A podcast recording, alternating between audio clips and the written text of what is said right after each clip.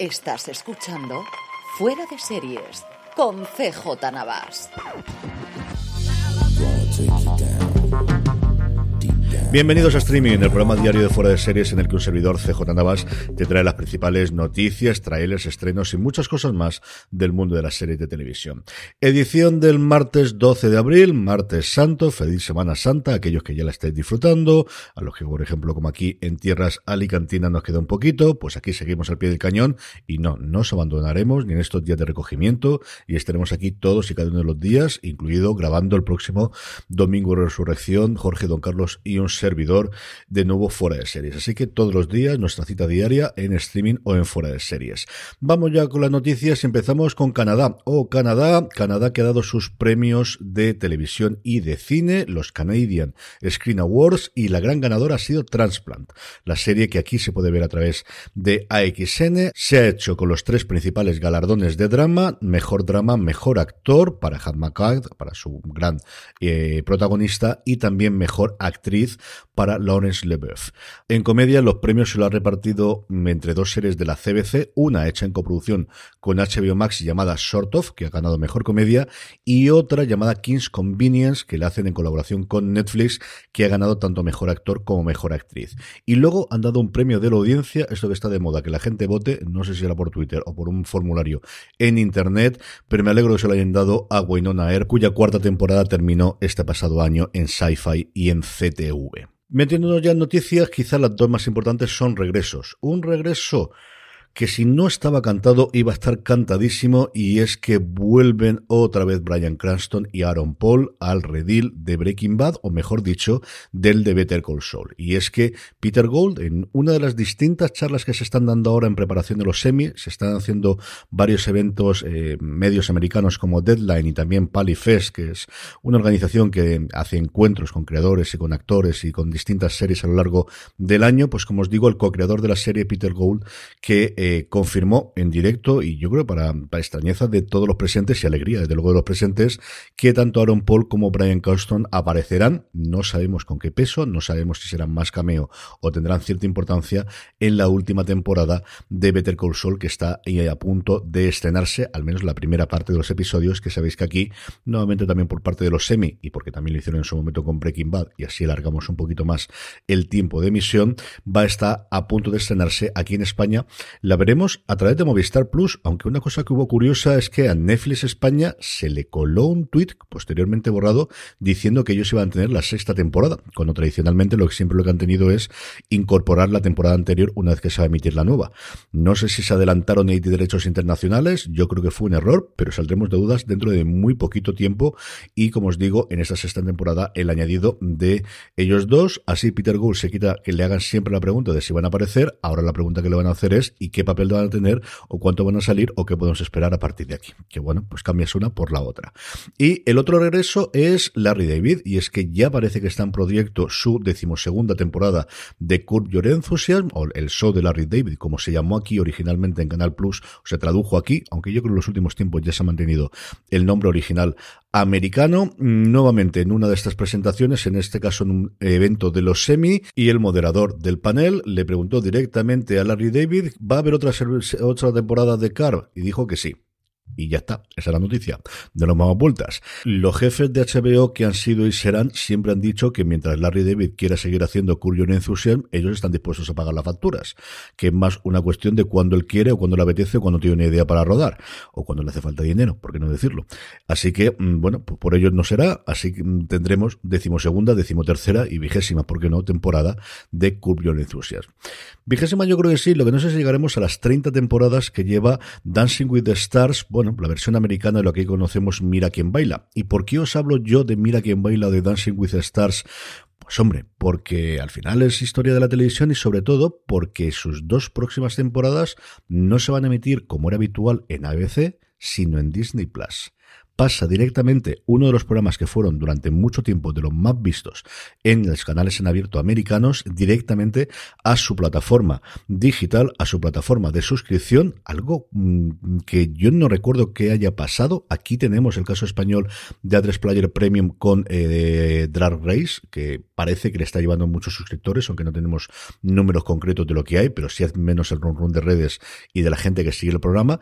Y ha sido, pues, eso, otra muestra más de la industria, otra muestra más de cómo están cambiando los tiempos y de cómo algo que era absolutamente impensable que se llevase como un programa en directo. Y es que recuerdo que, lo comentamos en fuera de series algo y no me acordaba el que era y era esta noticia, el cómo un reality o como un programa directamente de emisión en vivo se va directamente a las plataformas, el camino del deporte también va por este lado y tendremos mucho más cambios.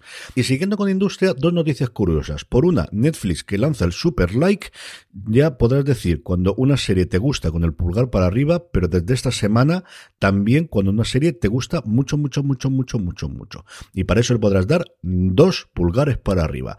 Es el primer gran cambio que tiene la plataforma del gigante rojo en su forma de cuantificar el interés que un contenido despierta en el espectador y vamos a tener ahora tres posibles selecciones. Pulgar para abajo, not for me, pulgar para arriba, I like it, dos pulgares para arriba, love this, con un signo de admiración, al menos en el pantallazo de la versión americana que se ha podido filtrar y que se ha conocido en Variety.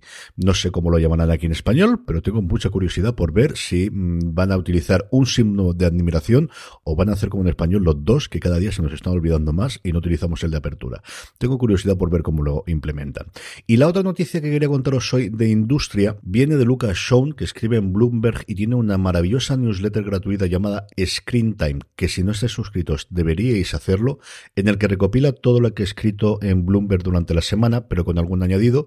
Esta semana a él también le concedió una entrevista el presidente saliente de Warner Media, Jason Killer, que estuvo también en The Town, en el podcast de The Ringer, que también os recomiendo muchísimo que os suscribáis, contestando preguntas mm, no especialmente fáciles, porque además estos dos tienen Matthew Belloni, que es el que le hacía la entrevista en The Town, y aquí eh, Lucas Shawn tienen cierta mala leche y saben preguntar.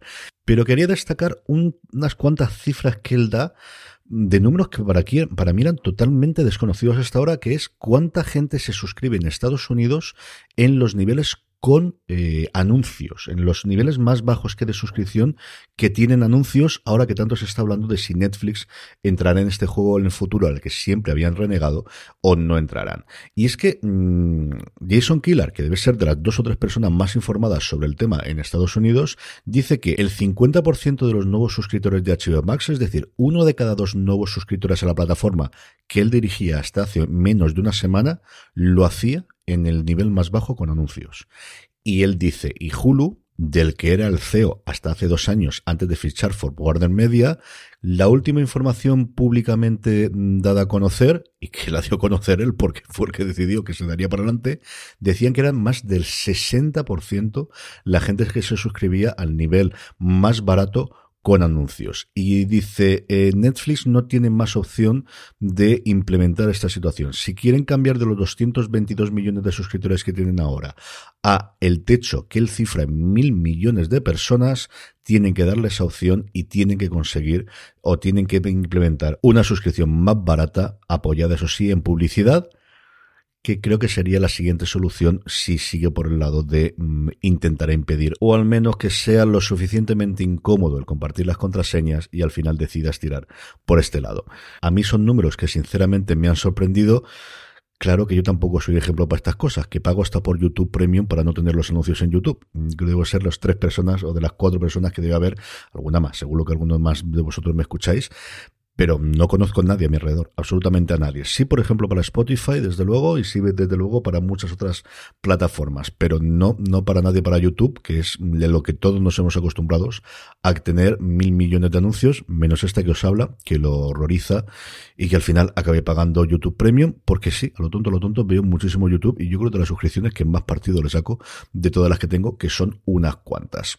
Trailers, la ciudad nos pertenece, We on the City, y me diréis, pero CJ, de esta, de la serie de David Simon, ¿no había salido el trailer ya hace un mes aproximadamente, que además lo pusisteis en fuera de series? Pues sí, eso pensaba yo. Pero no, era solamente un teaser de minuto largo, casi dos minutos, y ahora tenemos un nuevo tráiler que comienza con el personaje de Bernhal, al que veíamos siempre en un segundo plano en el teaser, o tenemos que decir primer tráiler anterior. Vedlo, no quiero contaros absolutamente nada más, vedlo, lo tenéis en las notas del programa como siempre en foradeseries.com. Estrenos. Después de no haber tenido ninguno ayer lunes, hoy tenemos dos. Entre reja y reja, una cosa curiosa en Netflix en la que la misma actriz interpreta varios papeles en una cárcel de mujeres, varias de las internas, una de las guardias, la jefa de la cárcel y un montón de cosas más. Y luego se supone, creemos, parece que sí, que ahora va en serio, que no, que no es broma, La Brea, que ya se había anunciado el año, el mes pasado, que se iba a estrenar en HBO Max, parece que por fin uno de los grandes éxitos de la temporada en abierto americana, con la maravillosa Natalie Cea adelante, las críticas no han sido especialmente benévolas, pero la audiencia le ha respondido bastante, se estrena, como os digo, parece que sí, en HBO Max. Doblada con subtítulos a ah, sorpresa, ya sabremos mañana, y por último, la buena noticia del día, que pensaría que se me había pasado, pero no, no, es que la he guardado para el final. Por fin tenemos la confirmación de la tercera temporada de Para toda la humanidad. Nos va a llegar el próximo junio, en concreto, el día 10 solo un episodio el primer día. Aquí Apple ha dicho que ya quien quiere verla ya sabe lo que tiene que hacer. Y no vamos a mostrar dos o tres episodios como suele ser habitual el 10 de junio. Un episodio, 10 episodios. En total tendrá esta tercera temporada y para anunciarlo se ha puesto un pequeño teaser de 50 segundos que es totalmente spoiler si no habéis visto las dos temporadas anteriores. No voy a leer el cast porque no es que sea spoilers, pero un poco sí. Si os voy a decir que se une al elenco Eddie Gategui como una visionaria carismática llamada Dev Ayesa. Y de verdad, no os acerquéis aquí a ver el teaser si no habéis visto las dos primeras temporadas, que ahora que pienso yo, ¿por qué no habéis visto las dos primeras temporadas ya de Para toda la humanidad? Una de las absolutas joyas maravillosas de Apple TV Plus que en su segunda temporada despegó muchísimo. La primera está muy bien, pero la segunda es sencillamente sobresaliente. Fue la serie favorita de Alan Semmelweis en el 2019, uno de mis críticos de cabecera que escribe actualmente en Rolling Stone. Y yo que no soy especialmente aficionado a la carrera espacial, es una cosa que me ha gustado, pero que jamás me ha interesado especialmente. Es una cosa que bien, pero que nunca ni la he seguido ni me ha interesado especialmente. Os puedo asegurar que es una de las mejores series en general y series de ciencia ficción en particular de los últimos tiempos. Y es que Ronald de Moore sigue siendo mucho Ronald de Moore. Con esto terminamos, volvemos mañana. Ya estamos aquí, como os digo, durante toda la Semana Santa. Gracias por escucharme y recordad, tened muchísimo cuidado. 125 and 126.